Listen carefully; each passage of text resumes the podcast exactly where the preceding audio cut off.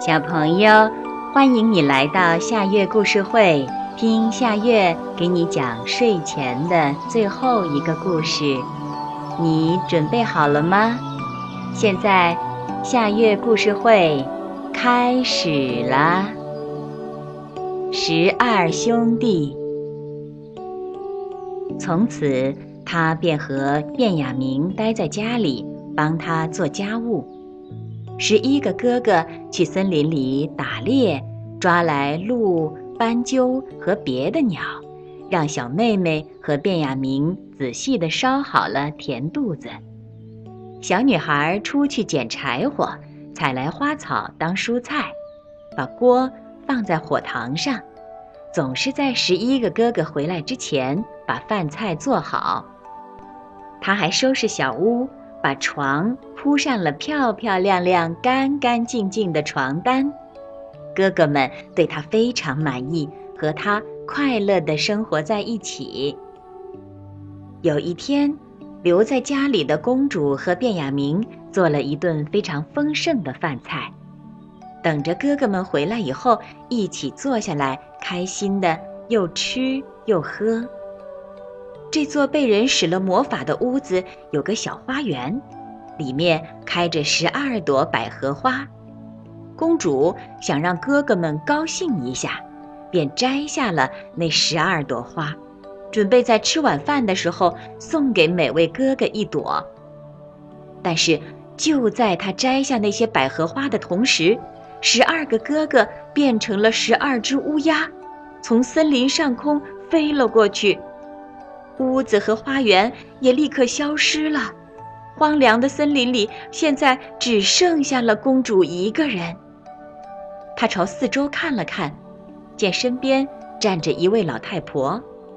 老太婆说：“我的孩子，瞧你都干了些什么？你为什么不让那些花长在那儿呢？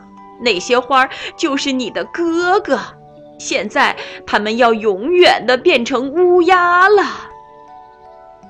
小女孩说：“难道没有办法救他们了吗？”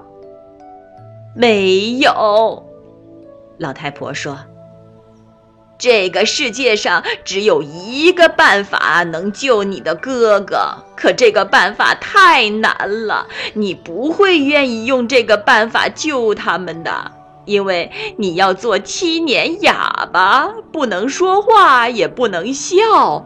要是你说了一个字，哪怕是离七年只有一个小时，你的一切努力都会付诸东流。他们会因为你说了一个字而全部死掉。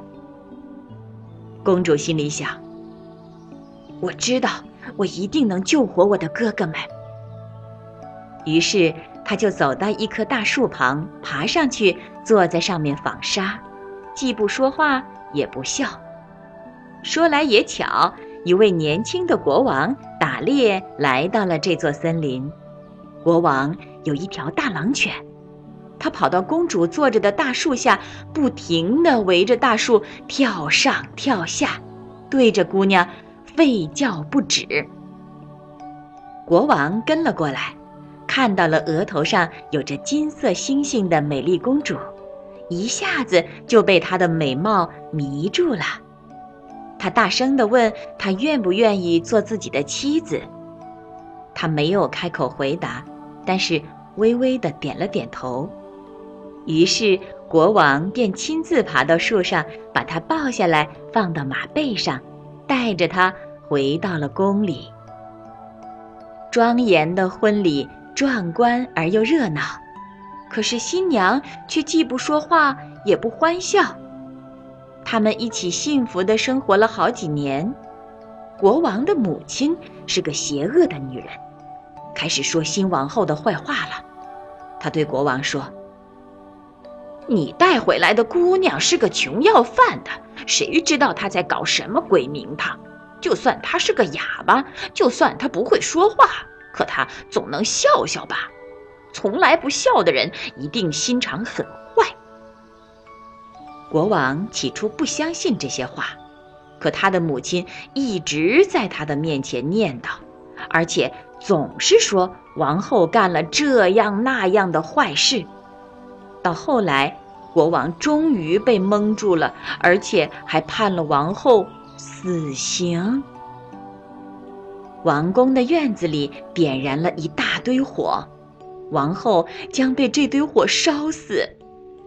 国王站在楼上的窗口前，眼泪汪汪地看着，因为他仍然深深地爱着王后。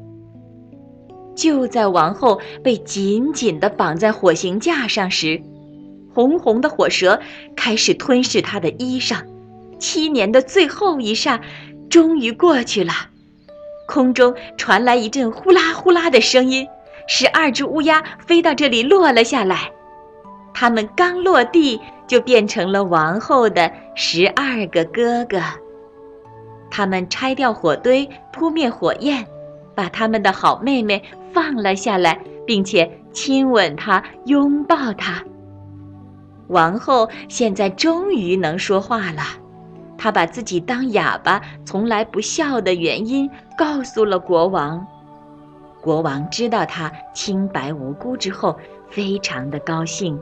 与他幸福的生活在一起，直到白发千古。